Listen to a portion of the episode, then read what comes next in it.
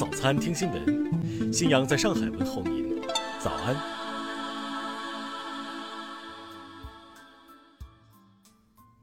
首先来关注头条消息：韩国首富、三星集团会长李健熙于昨天去世，享年七十八岁。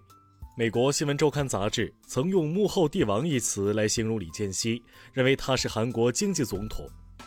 李健熙留下的资产约为十八万亿韩元，他的继承人将承担创纪录的约十万亿韩元的遗产税。根据韩国法律，他们可以分五年付清。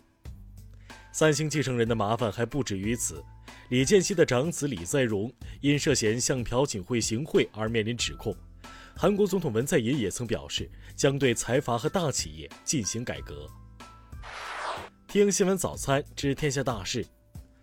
二十四号，喀什地区疏附县发现一例新冠肺炎无症状感染者，截至昨天十二点，其密切接触者中一百三十七人核酸检测呈阳性，均为无症状感染者。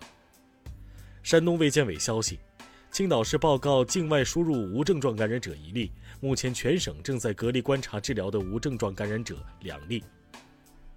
朝鲜劳动新闻昨天刊发评论文章，称赞中国人民志愿军发扬的牺牲精神，表示朝鲜人民永远不会忘记献出自己青春与生命的中国人民志愿军勇士。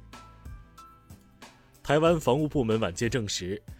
解放军一架次运杠八反潜机下午进入台湾西南空域。东部战区新闻发言人曾表示，这是针对当前台海安全形势和维护国家主权需要采取的必要行动。国家卫健委透露，我国有各类罕见病患者约两千万人，对罕见病仍然存在诊断能力不足、药物研发创新能力低等问题，这些都是推动医改发展的方向。据媒体报道，京都一名中国女留学生遭一名日本老师长期殴打，并被限制饮食及外出。中国驻大阪总领馆已联系京都警方了解情况。今年以来，多个海域已发生若干起涉中国船舶遭海盗劫持案件。中国驻多哥大使馆提醒中国公民、中资企业加强防范，加强安全防护措施。二十三号晚。汕头南澳县突发山火，昨天下午明火基本被扑灭，未接到人员伤亡报告。下面来关注国际方面，巴黎教士斩首案后，法国总统马克龙决定强硬打击国内极端穆斯林，此举遭到土耳其总统埃尔多讽刺，称他需要接受心理治疗。法国很快做出回应，宣布召回驻土耳其大使作为抗议。东京奥组委拟从十一月起受理东京奥运会门票退票申请，退票工作预计将在十二月展开。赛事将如何安排观众规模，将留待明年春季决定。德国联邦疾控机构的办公楼，当地时间昨天凌晨遭遇不明人士投掷燃烧瓶，所幸并未引起大火和人员伤亡。美媒报道，受持续恶化的疫情影响，弱势群体的贫困问题将加剧。美国有五千四百多万人将很快面临食物短缺问题。昨天，美国总统特朗普在美国大选中提前投票，称自己把票投给了一个叫特朗普的人。二十五号，意大利发布新的疫情防控法令，升级全国范围的管控和限制措施，所有餐饮场所营业时间缩短至五点到十八点，每桌就餐人数不超过四人。近日。阿富汗国家安全局发布消息称，安全部队在一次特种作战中击毙了阿布穆赫辛马斯里，他据信是基地组织二号人物。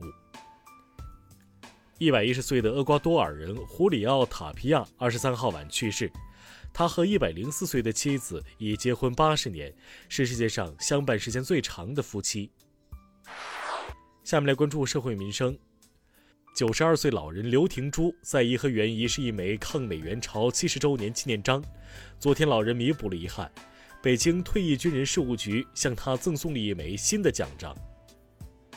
近日，网传一对女子将同伴推入水库的视频，昨天南京警方通报，事发于二十一号，两名女子均已身亡，推人者生前患有抑郁症。日前。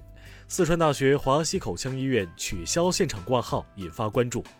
舆论认为，在信息鸿沟时代，应该为老年人留下一条通道。云南省迪庆藏族自治州发布公告，将于旅游淡季对虎跳峡至江边村段采取封闭施工，虎跳峡景区停止营业。陕西城固县一名五年级学生严某从教学楼坠落，抢救无效死亡。公安机关调查后排除刑事案件。该学生近期也未与其他师生发生矛盾。下面来关注文化体育。昨天的英雄联盟总决赛四强战中，SN 三比一击败同样来自中国赛区的 TES，将在决赛中面对韩国冠军 DWG。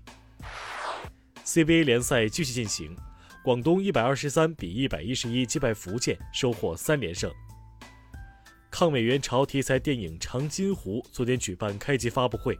该片由陈凯歌、徐克、林超贤联合监制导演，吴京主演。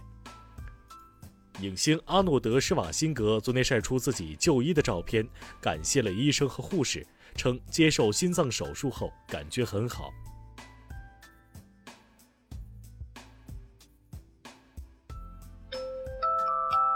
以上就是今天新闻早餐的全部内容。如果您觉得节目不错，请点击再看按钮。咱们明天不见不散。